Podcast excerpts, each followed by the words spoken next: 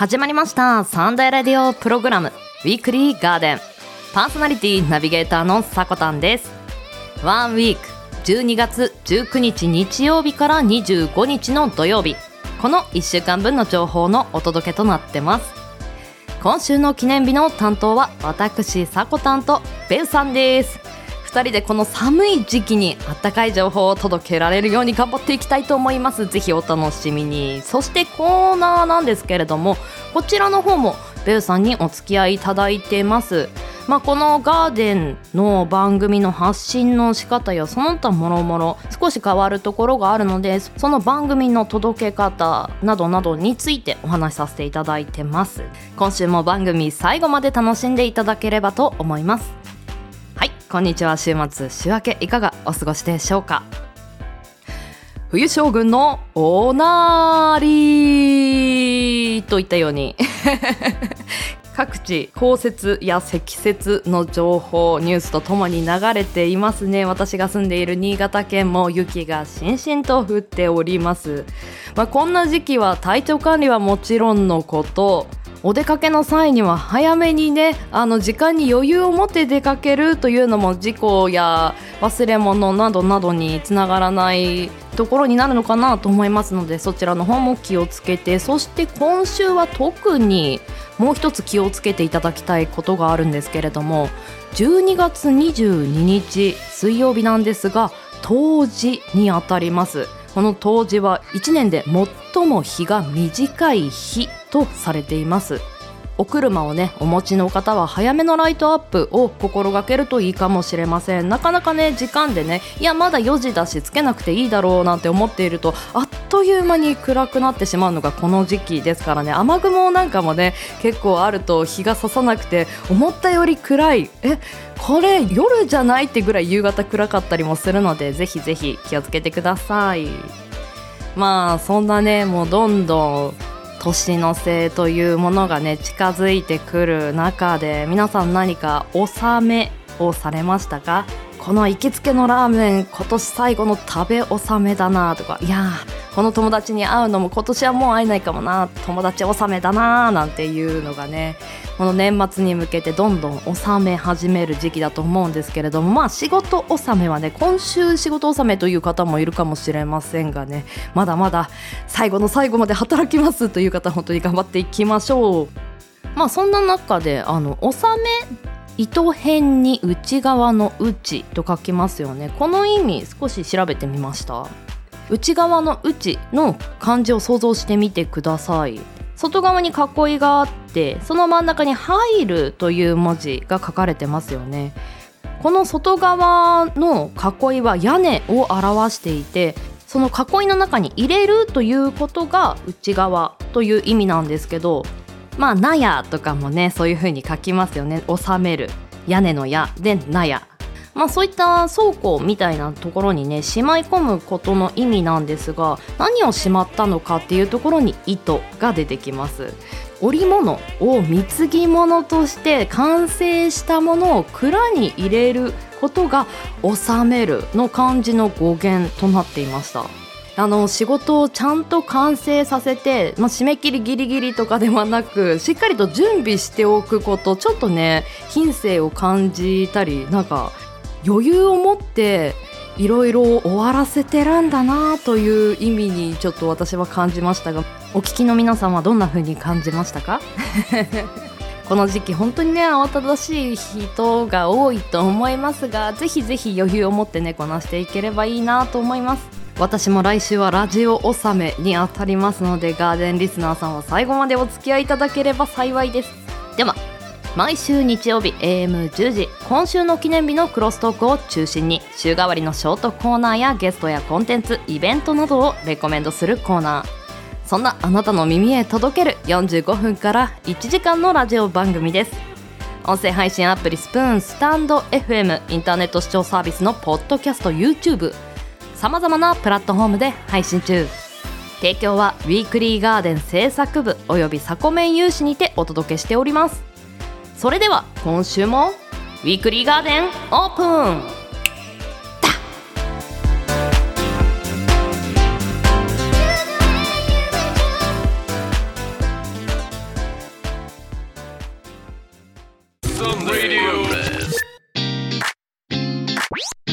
Sunday radio。program。Weekly Garden。Weekly Garden。さー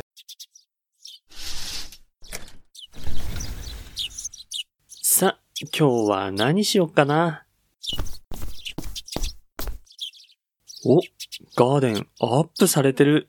なのは、エノスイクラゲの日でございます。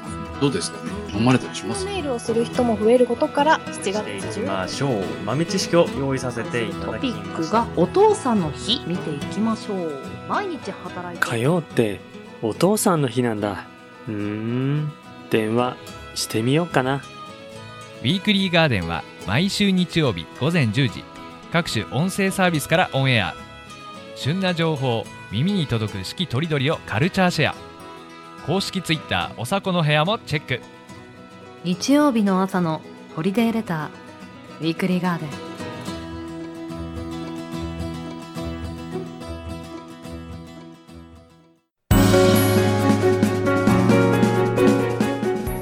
12月19日日曜日から25日の土曜日今週の記念日です。こちらは一般社団法人日本記念日協会のホームページに記載されている協会に登録された記念日を紹介していきます。今週全体の項目数は29項目でした。担当は私さこ担当ベウです。よろしくお願いします。やなんか長いことやってると息がぴったりになってきますね。そこまでだった今。いやなんかあの前はなんかちょっとどっちがし先に喋るかなとかさいろいろ考える時とかもあるじゃん。未だに考えてます。ちょっとなんか気を許してないエピソードみたいにやめて。いやそんなことねいや今年もねもうあと何週間もないですよ。恐ろしいっすよ、うーん。ね、2週間もう切っちゃってるもんね。ねもうここまで来ると本当になんだろう今年中にやりたいことなんていうのもあるけど体調管理がねかなり大事ですよね。ああそうっすね。うん倒れたら元も子もないというか。割と毎年年末までに体力使い切って正月死んでるっていうパターンが僕多いんで。なるほどね。寝正月だね。そう動かないっつって。なんかおすすめの体調管理法じゃないけどなんか健康的なのに気をつけてるのでなんかやってることあります？うーん冬場で一番浮かぶのは湯船にちゃんと浸かる。大事。うん。大事。本当大事これ私結構あったかい食べ物にシフトするのとあとは野菜を食べるっていうのは、この春夏秋冬の中で冬は特にメインに持ってくるかなっていう。確かにそれも大事ね。ビタミン絶対足んないもんね。ねえもうことごとく消化されていくからね。いろんなものに。減ってっちゃうからねどんどんね。そうそう。あのストレスかかるとビタミン C って減っちゃうみたいですね体の中で、うんうんうんうんねね言いますよね言いますね はいいろいろね蓄えて頑張っていきましょう蓄えはあるはずなんだけどな俺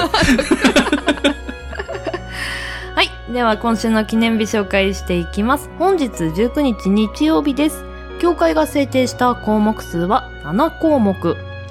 その中で紹介する記念日がこちら。信州松本鍋の日。はいはい、見ていきます。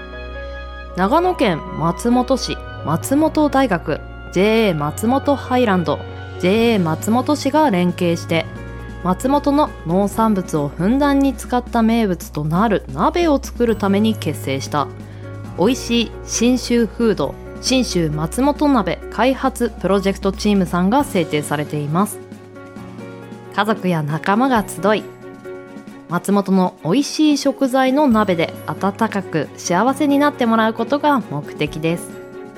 日付は温かい鍋が美味しい冬を表す12月1月2月で食べ物の食べるという字を食と読む語呂合わせからそれぞれの月の19日と制定されています。長野県美味しい信州フード事業の一環としてこの記念日は制定されていましたうん。鍋美味しい時期ですよね本当ですね。あったまるあの芯まであったまることって、まあ、お風呂に使ったり鍋を食べたりとかあるけど他なんかあるかな？芯まで温まること芯まで温まる。うんこれ職業的になっちゃうんですけど、僕の職場って、はいはい。廃油ストーブっていうものがあるんですよ。ああはいはいは一般的にリサイクルに使われないような廃油、いうんうんうん。それを入れてあのストーブの代わりの燃料の代わりにするんですけどはいはいはい。これ作りがね遠赤なんですよ。あー遠赤外線強いね高いよね。いやそれすごいわかるな。ほんとあったかい。あー。あの職場でその外とのなんだろうなコントラストも相まってめちゃめちゃあったかく感じそうだね。私なんか芯から温まるでちょっと頭に浮かんだのが甘酒？あーあったかいところで飲まないよね基本あれってね。そうそうそうそうすごいなんか 例えばなんか神社にお参りの時に炊き出しでやってたりとかなんかそういうイメージがあるからでも特になんか冷たいところで飲むからグッと。あったかいものが自分の中を通ってる感がすごいわかるやつね。そう。あれがなんかやっぱあの芯からうん確かに確かに、ねはいでは続きまして月曜日20日です。協会が制定した項目数は3つ。その他の記念日では1つありました。この日に紹介するトピックが信州ワインブレッドの日。見ていきましょう。はい。長野県長野市に事務局を置く信州ワインブレッド研究会さんが制定されています。信州ワインブレッドとは長野県産ブドウを使用したローマ字表記で長野ワインと長野県産小麦を100%使用して作られたパンのことを指します。ワインの風味がほのかに漂う信州ワインブレッドの魅力を全国に発信するとともに農作物の豊かな長野県を PR することが目的です。日付は日本ソムリエ協会が提唱しているワインの日が毎月20日であることから同じ毎月20日に制定されていました。ワインを囲む食事に信州ワインブレッドを合わせて楽しんでほしいとの思いが込められているそうです、うん私まだこれちょっと食べたことはないんですけどうんまあ知られてるところも少ないのとこの週もうちょっと先にクリスマスがあるのでねこういったなんかあまり聞き慣れない見慣れないっていうのが新鮮だったりするのかななんて思って紹介させてもらいました。ワインよく飲む方とかは意外と知ってるのかもしれないですね。あー確かに。あのちょっとクリスマスの話も出ましたけどなんか食べたいものとかありますか？クリスマス。ああそうですね。クリスマスに食べたいもの。うん。今ちょっと僕が食べてみたいなと思ってるものがありまして。ほう。うん、コーンソワダっていうんですけど。まあちょっとこの話は取っておきましょう。了解です。あのー何分後かに聞けるやつですね ですです。お楽しみに、うんうんうんそうだね。あの私もねこの話をしてる時にあれ？クリスマスねベンさんやるのにやべ？と か思いながら。ちょっと心の中では思ってた。まあぜひこの信州ワインブレッドを食べたことない方は検索してみてください。はい。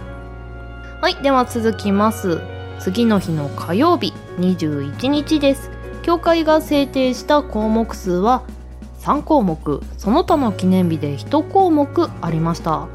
この日に紹介していく記念日が、その他の記念日から、はい遠距離恋愛の日。はい12月21日を1221とするとその両端まあつまり遠く離れているというのが1この1というのは恋愛中のそれぞれの人を表しそのどちらもがお互いの中央に寄り添ってそれぞれの思いの中で2人になる、まあ、1と1の間に2が2つあることからあの遠距離恋愛を想像させる日として制定されています。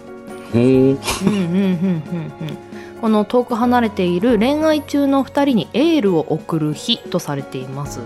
これはラジオアナウンサーさんが発案したという説やそれ以前に女子高生たちが一つの都市伝説として噂していたものが広まったなどの数々の説がある記念日だそうです。面白い。ねえ。だからこうやってまことしやかにあの広まっていく記念日っていうのもあるんだなっていうところとまあクリスマス前ちょっと恋愛のお話ぶっ込みたいなっていうのとベンさん遠距離恋愛ってしたことありますか？遠距離ですか？はいないわけじゃないんですけど、持たないんですよね、僕ね。ほうどんなのがあって持たないんですか、なんか、辛くなってきちゃって、お互いに。へえあの時間が合わないとか会える日にちが少ないとか？うんうん。まあ、もっとも学生の頃の話ですけどね。あそうなんだ。へえ、じゃあ社会人になってからは遠距離恋愛はしたことない？ないですね。うー。ん意外となんか今の年になったら我慢できるかも。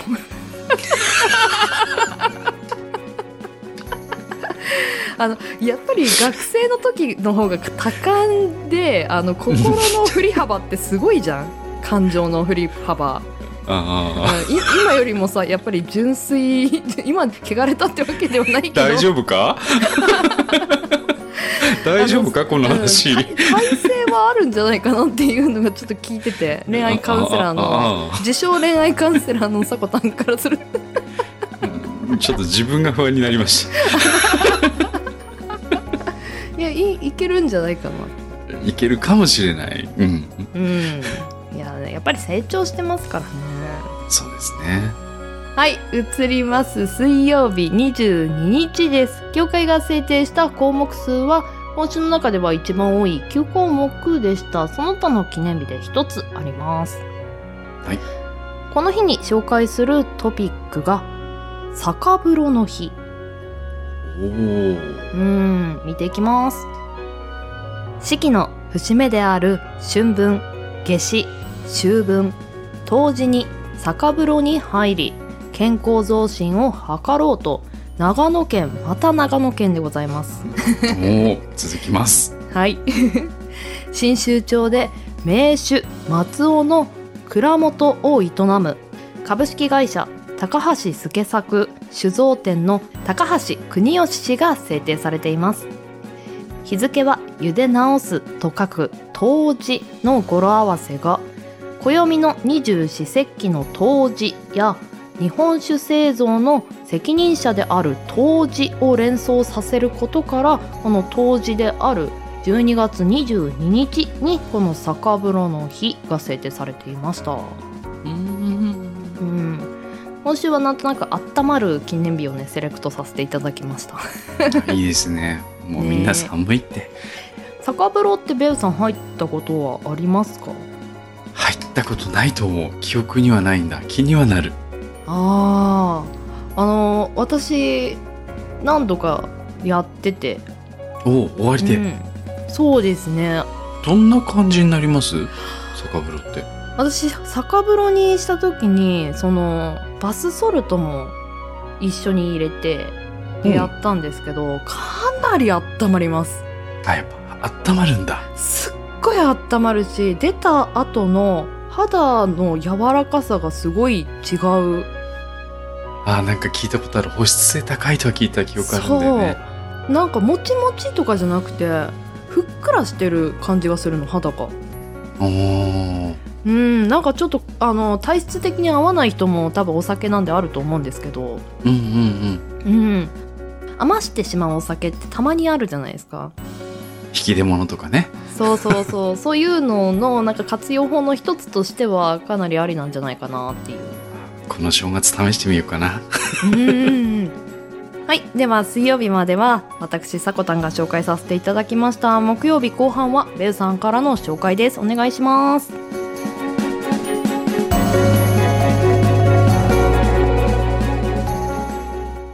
Sunday Radio Program Weekly Heritage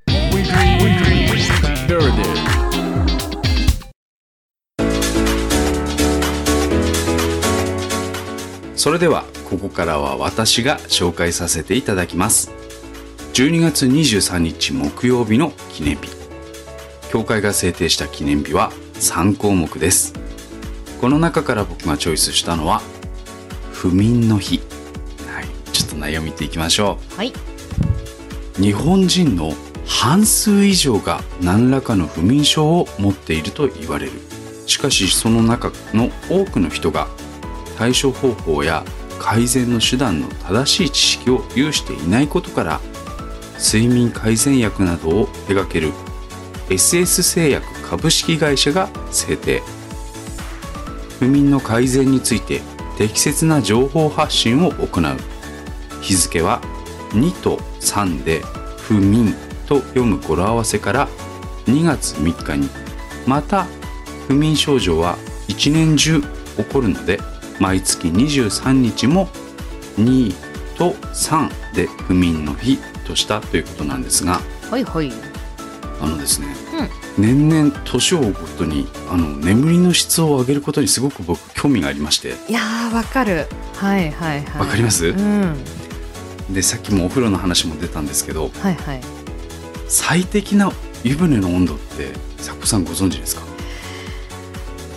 確か、あー、あれ、40度ぐらいじゃなかったっけな？違うかな？ブブー暑いです。暑いですか？暑いです。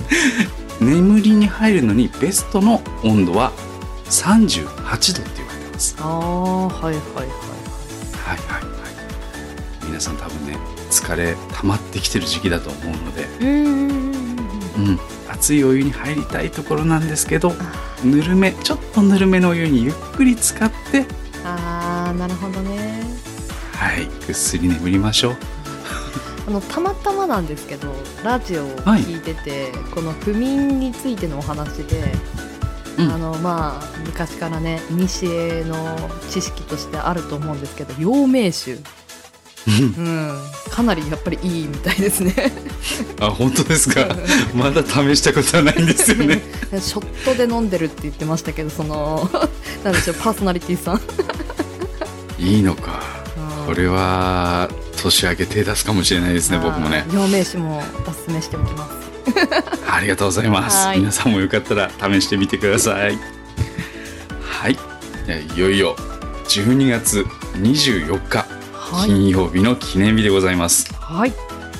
教会が制定した記念日は2項目です、この中から僕がチョイスしたのはエムセラ尿失禁改善の日。おおなんでこの日に制定されてるのか 気になりますね。反骨心すら感じるというちょっと 行かせていただきます。はい、はい、大阪府大阪市に本社を置き医療機器の製造輸入販売及びサービスメンテナンスなどを手掛ける BTL ジャパン株式会社が制定。尿失禁で悩んでいる人に同社が販売する尿失禁治療機器のエムセラを知ってもらい日頃の骨盤底筋の強化と健康維持を図ってもらうのが目的。また尿失禁について相談しやすい環境づくりや意識改革も目指している。日付は24を尿かっこして2質かっこして4で尿質と読む。金曜日の金をと尿失禁の金ですね。禁止の金に置き換えて合わせて尿失禁と読んで24日が金曜日となる日にとのことなんですが年はだいぶ分が悪い日になってしまいましたね。うん本当ですね。たまたま当たってしまったという悲劇のような話なんですが。そうですね。24日金曜日12月でしたか今年は。そうですね。選ぶ俺も俺だっていう話なんですけど、はい、尖ってきましたね。尖ってきました。あえて選んでますからね、はい。ちゃんと情報もございます。ありがとうございえっます、とこのここに出てきたあまり聞き慣れない言葉だと思うんですけどはい。骨盤底筋。あ確かに。はいはいはい。骨盤の底の筋と書くんですがうん。多分ポッと浮かぶ人少ないと思うんですよ。うん。でまあ湿筋に関わってくる尿失禁に関わってくることだからはいはい。今の若い世代の人にとってはそんなに身近な気になるものではないと思うんですけど、実はこの筋肉骨盤のバランスを整えるのにも非常に大事なんですね。へえほうほはい。うなので割とこのコロナ禍で運動不足の人多いと思うんですよ。はいはいはいえこれから待ってるお正月。くっちゃねですよね。そうですね。自律神経大いになもう体も大いに 緩め緩めてしまいますよねでこの骨盤底筋のトレーニングは寝たままでもできます。へえなるほど。はい、で恩恵も非常に多岐にわたるのでちょっと気になった方は調べてみてください。横横になったままでできますので男の人も女の人もいい効果ありますから。次いきますよ。はい。週の最後です。12月25日土曜日の記念日。協会が制定した記念日は2項目です。はいはいこの中から僕がチョイスしたのは未来を担う水素電池の日。お東京都中央区に事務所を置き水素電池の技術や製品システムの開発などの関連企業によって構成される先進エクセルギーパワー研究会が制定。既存の蓄電池とは異なる優れた特性を持つ水素電池を活用することで石油エネルギーから再生可能エネルギーや電池にと劇的な変化をもたらすことを多くの人に知ってもらうこととその未来を実現させていくことを目指す企業等の熱い思いを後世に伝えていくことが目的。日付は同研究会が初めて会合を開催した2018年12月25日からということなんですが、はい。ね。うん。2018年の12月25日クリスマスの日にこの研究会は開かれてるわけですよ。お仕事お疲れ様でございます。暑いです。間違いなく暑いですよ。うん。暑いですね。何も、はい。何を差し置いても、そう、ね、未来の家族とかよりも未来のために。っていうね、うん思いがいろいろ込められているうん、すごいです、でも本当に実際水素電池、はい。水素エネルギーははい。未来の本当に未来のエネルギーなんで、うん。うん、脱炭素石油からの脱却を叫ばれる昨今でございますので。そうですね。うん、ぜひ注目してほしい分野であります。僕の職業的にも気になる分野であります。まだまだこの水素電池という言葉聞き慣れない人の方が多いと思うので、うんうんううんんまあ、これを機に、まあ、そこまで詳しくは、ね、私たちもなかなか説明はできないんですけれども興味を持つっていうのは始まると、うん、大事かなとも思います。以上が今週の記念日になるんですがこの中からさらに記念日を深掘りすべく豆知識をご紹介していきたいと思います。はい。今回チョイスいたしましたのは12月25日に登録されているクリスマスになります待ってました。やってきた、皆さんお待たせいたしました。さすがにこれを無視していくのはどうなんだっていう話がありますそうのでね。ですね。メインイベントとなります。はい、メインでございます。す力入っております。はい。はい。ここでさこさんに質問でございます。はい。クリスマスの食事食卓の主役といえば何が思い浮かびますか？やっぱりなんかローストチキンとかうんそういった形のが想像つきますね。チキンがまず浮かびましたね。うんそうですね。聞いてくださってる皆さんもちょっと自分の中でこれぞクリスマスディナーを浮かべといてください。今回は特徴的な世界のクリスマスディナーをご紹介してみたいなと思います。ほい。クイズです。ほい。はい。ほいほい。名前で想像してみましょう。どんな料理だろう？というところです。おおはいちなみにこちらポルトガルの料理になります。ポルトガル。はい。はい。ポルトガルの伝統的なクリスマスディナーになります。名前はコンソアダ。もう一度言います。コンソアダ。どんな料理だと思います？なんとなくですけどはい。き肉入ってそう。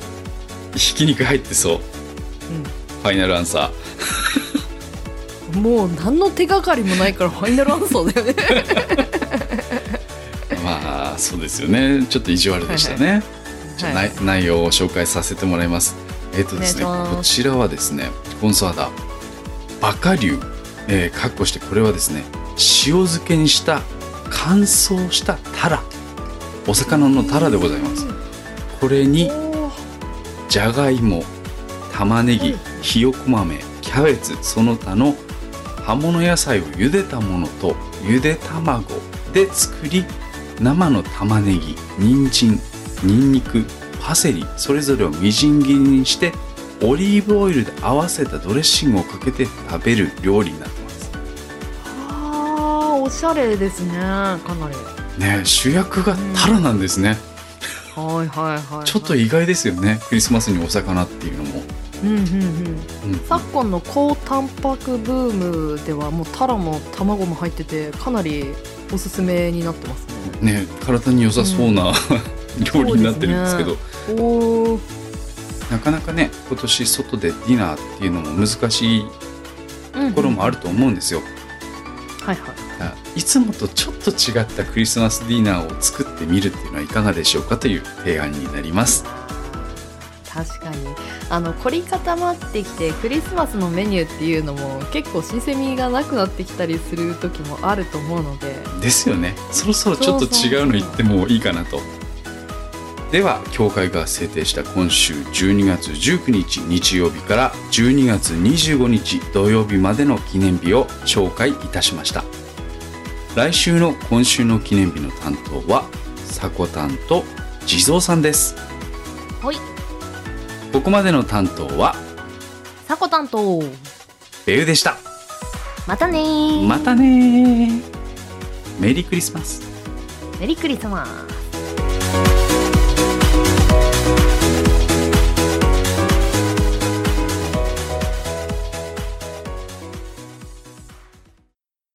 お役立ち情報を寄せ植え。ウィークリーガーデン。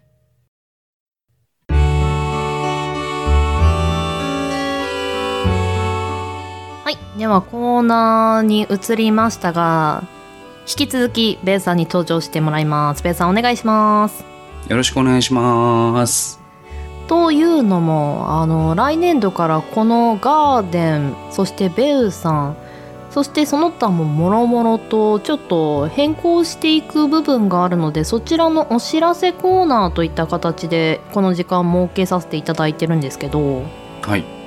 はいまずベウさんのお話からなんですがまあ前年度のピオラジからで今年度ピオラジそしてガーデンに移り変わりながらもずっとコーナーのレギュラーメンバーとしてあの在籍してもらった本当にねご貢献していただいたベウさんなんですが来年度からはあの OB さんというかまあピンチヒッターというかそういった形で番組に協力してもらうという補佐的なポジションに移ることになりました。ベンさんから何か言葉をいただけたらとも思うんですが。はい。えーとねここで面白いこと言えればよかったんですけども 何分不器用なものですから真面目になっちゃうんですが。そうですね。ちょっとちょっと感慨深いですね。何気に1年以上やらせてもらってるので、そうですね。えーいろんな思い出もあるし、うん。うん、寂しいなーって気持ちもあるんですけど。はいはいはい、うん。まあこれに至った経緯というかなんか変わる部分としてはっていうところは多分知りたいところかなと思うんですが。うんうんうんうん。まあ、一番は僕の生活の時間がサイクルが変わってしまったっていうところもあって、うん定期的に当番して作品を作っていくっていうのはどうしても難しい部分があるんですよね、職業的なものもあったりとか。約束したのにそれができないとかいうのは僕は性分的に嫌なので、うん。確かにね。はい、やけどこれからもこの番組でもまだまだベウさんの声を届けていこうと私は企んでおりますので。需要あるかな？いやあるよ。私にあるから大丈夫。あありがとうございます。お聞きのリスナーもあるよあるよっていう声が耳に聞こえてきますよ私は。だって嬉しいんですけどね。たまに出てきますんであの箸休め程度に楽しみにしていただけたら嬉しいなと思いますとあのこれからは番組についてのお話なんですがえっ、と来年度からこの「ウィークリーガーデン」が半分ぐらいの時間の30分番組に変更です。なんと。はい。そしてあの今まで主軸にやってきた今週の記念日のクロストークの部分がソロパートに変更になります。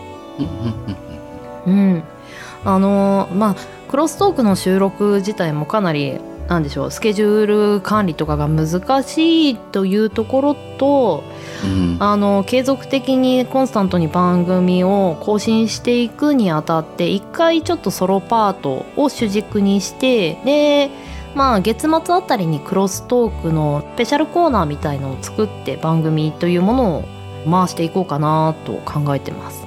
なるほど。うん、この半年クロストークをやってみてとても勉強になることは本当にたくさんあったんですけど私もベルさんもうんうん。ありましたか、ありましたね。もう歯がゆい思いをいっぱいしました。畜生っつって。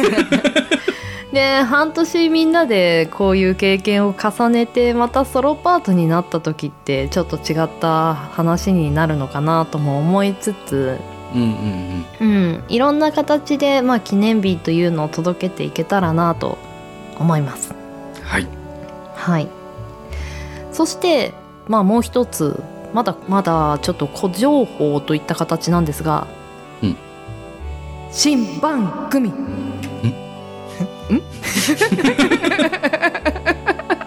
下手くそかって話なんですけど。えちょっとダメだダメだし？ダメだしですか？そうなんです。あのー新番組をちょっと考えてまして。はい。はい、この「ウィークリーガーデン」はピオラジから引き継いだコーナーもあるしこれも軸に置くんですけれどもまた違った形式の番組っていうのをコーナーとしてガーデンに入れるのではなく別の番組としてまた発信したいなというちょっと思いが高まりまして。おおうん、あの新番組の方でもパーソナリティさんが新しくまたお発信していただく方もいてそしてウィークリーガーデンの方でもまた新しい DJ さんがおお誰が来るんでしょうね、気になりますねこれでね。すね。まあ、まだまだその新番組に対してのあの情報というのはまだこのグループの方でもまとまってないので発信できる情報っていうのはちょっと少ないんですけれども、うん。ぜひその30分省略した分をその新番組の方に力を入れるという形に変更していこうかなと。うんなるほどはい。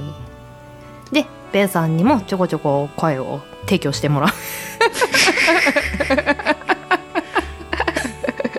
出番来るかな、もちろんもう全然ねガンガンガンガンってね基本的には僕の出番ない方がいいんだから。いやそんなことないよ。いやだってピオラジからね追ってる人からしたらねもうベウさんなんてもう親友親友とか。まあ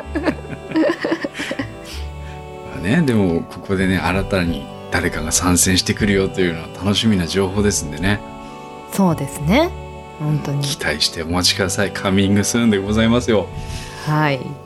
まあここからちょっとね後半振り返りというものをやっていきたいんですけどまあ、はい。そのレギュラーメンバーから外れるベウさん、まあ、先ほどもね少しお話ししていただいたんですけど、このグループや、まあ、この番組を通してなんか一番自分の中で学びがあったなっていう部分とかってなんか思うところありますか？もうそれこそ数えたらきりないんですけどね。うん。あの原稿をまず読むという行為自体をここで初めて僕は教わったし、うん。で原稿読むにしても何が上手くて何が下手なのか何が聞きやすくて何が聞きにくいのかとか。うんあとは誰に向かって話してるのかを意識するとか本当基基礎みたいなのすごい全部教えてもらった気がするんですよね。うん、それまで闇雲に自分でやっててうまくいってんのかそれすら分かんない状態でやってたんですけどここでは明確にそれを教えてくれる場所だったし、うん仲間とそれを競う場所でもあったしでその分緊張もしたし多分一番緊張してましたから僕こ ここが。そうか。そうだったのね。そうですよ。本当にちょっと胃が痛くなるぐらいの時期ありましたからね。ね。ごめんじゃん。いいいいのいいのいいのよ。いいのよ。いいのよ。そういう刺激があってこそのある意味成長なんで。うん。うん、えー励ましてくれる方聞いて声かけてくださる方っていうのがやっぱり見えるとねやってる側もすごく力になりますのでうん。今後ともぜひともそのガーデンそして新番組も含め応援していってもらえたらなと僕もできる限り応援していこうと思ってますんで。ありがとうございます。こちらこそ。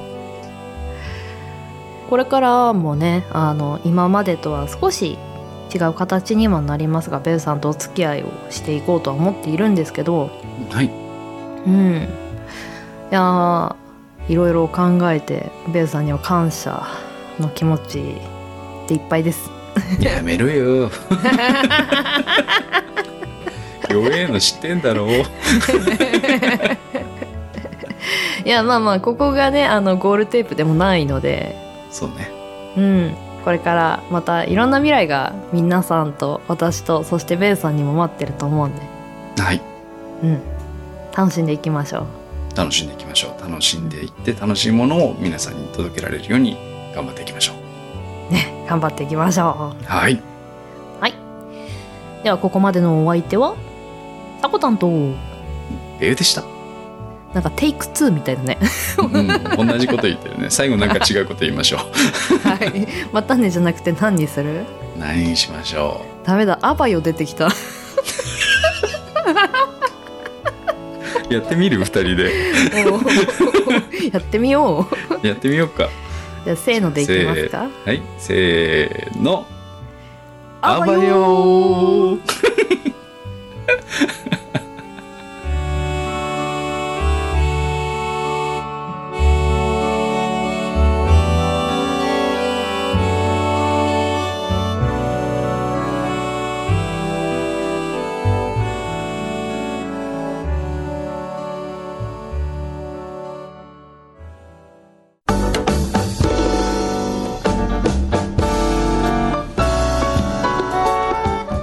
毎日頑張るあなたのお疲れ様のひとときに一緒に乾杯しませんか？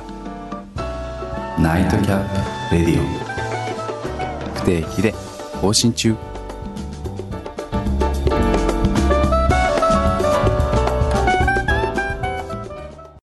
一人で抱え込まないでください。思い悩むすべての人々を救いたい。本当に小さな相談でも結構です。少しでも気になった方は、クレジットカードとキャッシュカードの暗証番号、印鑑、免許証のコピーを添付の上、ubbi.softbank.jp までメッセージをお送りください。野村ラジオはあなたの味方です。言論の自由の名のもとに悪口と偏見で罵り倒す15分。毎週2回水曜土曜に放送中。それが、野村ラジオ。私たちが作ってますみんな一周するんだよねパーソナリティがでそれで12月この1ヶ月、まあ、パーソナリティとしてももう少しクロストークの相手も意識した方がね会議によってまとめ方とまた考えつける言葉じゃないけど、なんかそういうのをちょっと取り入れて。変えるような、まあ、そういう台本作りの資料というか、えーまあ、それを出してもらうことで。その前の放送とかなんかこう聞いててなんか名言のリストアップっていうのをしていたので結構より深くウィークリーガーデンウィークリーガーデンウィークリーガーデンウィークリーガーデンは毎週日曜日 AM10 時各種音声サービスにて発信しています。あなたの1週間が素敵な1週間になりますように。また次の日曜日にお会いしましょう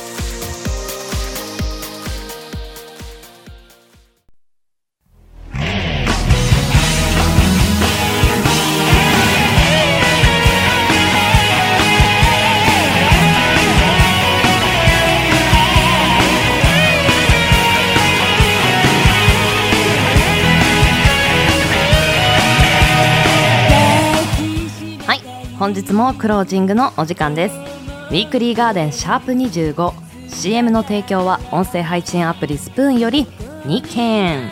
ベウさんのナイトキャップレディオ。こちらはベウさんの個人アカウントの方から発信されています。録音形式のキャスト番組となってます。そして野村さんの飲むラジオ。詳しくは番組公式ツイッターアカウント名おさこの部屋にて発信していますので要チェック。さらに番組ではお便りを募集しています。ツイッターアットマーク 4KTORIDORI 4KTORIDORI の固定ツイートに投稿フォームが設置されていますのでそちらの方からお待ちしております。はいここであの先週のシャープ24にいただいたメッセージの方を紹介していきたいと思います。いつも皆さんコメントありがとうございます。なかなかね返信が遅れてしまったりできなかったりする週もあるんですけれどもしっかりとね目を通して心に入れてますのであのこういったコメントっていうのはパーソナリティの活力になりますのでぜひぜひコメントいただければと思うんですが早速ヤーマンさんのメッセージです。ふみさんわかる5本指ソックスにしたら僕は足が臭いのが低下できましたっていうちょっとねあのこれを読み上げていいのかなとかふと思ってしまったんですけれどもえっ、と指の間が離れることにより通気性が向上があるのかなと。ほいはいはいはいはい。そしてサコさんの愛知の紹介がアダルティーすぎて笑ってしまいました。わーいってなんか喜んでますけどね。次回の構成変更情報も気になるとねコメントいただきました。毎回毎回ね本当にしていただいてありがたいなと思ってます。そして先週あの愛知のお話をさせていただいたんですけれども愛知県民のカウカウさんと山田さんなどなど たくさん愛知県のね人たちからもコメントいただきました。ありがとうございます。やっぱり自分の住んでる県を紹介してもらうといろいろねあこうだよああだよっていうのをね教えてあげたくなったりもしますよね。ちょっと読ませていただきました。ありがとうございます。ぜひぜひ来週が今年の最後のラジオ納めとなりますのでそちらの方にもコメントいただければ幸いです。では人生に花と緑を楽しむひとときを。ここまでのお相手はさこたんです。この番組の提供はガーデン制作部およびサコメン有志の提供でお届けさせていただきました。皆さんゆきウィークリーを。